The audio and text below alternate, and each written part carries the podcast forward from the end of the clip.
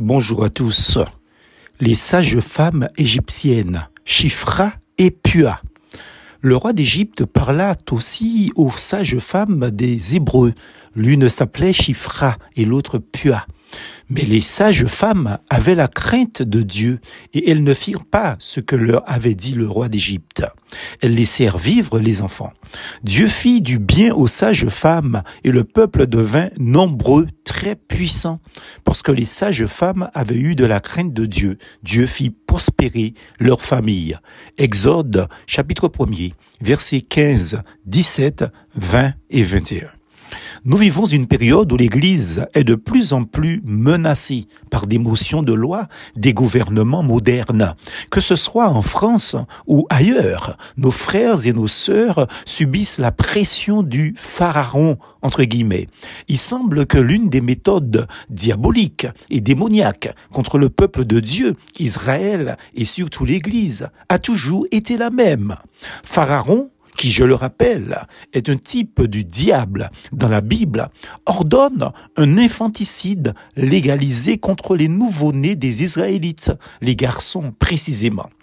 Il impose directement aux sages femmes Chifra et Pua d'accomplir cette macabre besogne diabolique qu'on qualifierait aujourd'hui en 2023 de crime contre l'humanité, de génocide ou d'ethnocide. Mais ces braves obstétriciennes ont des valeurs morales inconnues en plus que le vicieux Pharaon.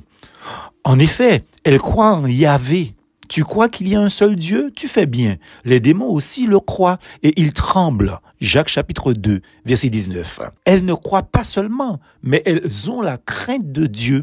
De fait, elles ne firent pas ce que leur avait dit le roi d'Égypte. Elles laissèrent vivre les enfants. Exode 1, verset 15 et 17.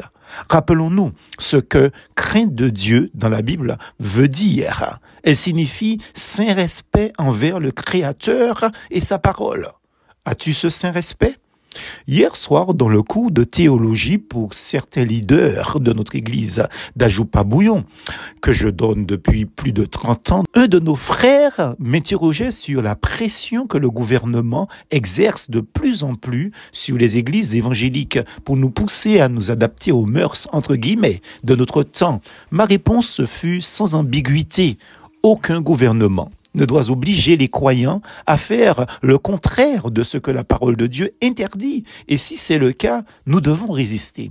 Non pas que nous voulons défier qui que ce soit, mais la crainte de Dieu nous empêche de le faire. Tout ce que nous voulons est à nous appliquer à vivre ou de vivre paisiblement, à faire nos propres affaires et à travailler dans nos propres mains, ainsi que la Bible nous l'a ordonné. 1 Thessaloniciens 4, verset 11.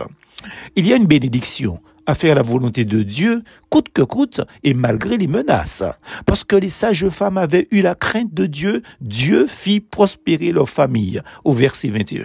Les apôtres ont eu cette même audace eux qu'Hérode et les chefs religieux voulaient faire taire et ne plus parler de Jésus-Christ. Leur réponse fut catégorique.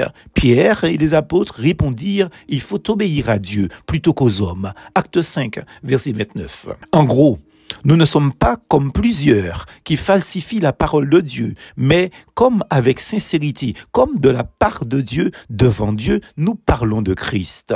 2 Corinthiens 2, verset 17. Il en est de même pour le témoignage et la crédibilité de l'évangile dans ce monde. Restons authentiques et intégrales sans être intégristes. Tout comme Dieu a béni ces sages femmes, il nous bénira aussi, ainsi que nos familles et nos églises locales. Plus force en Jésus.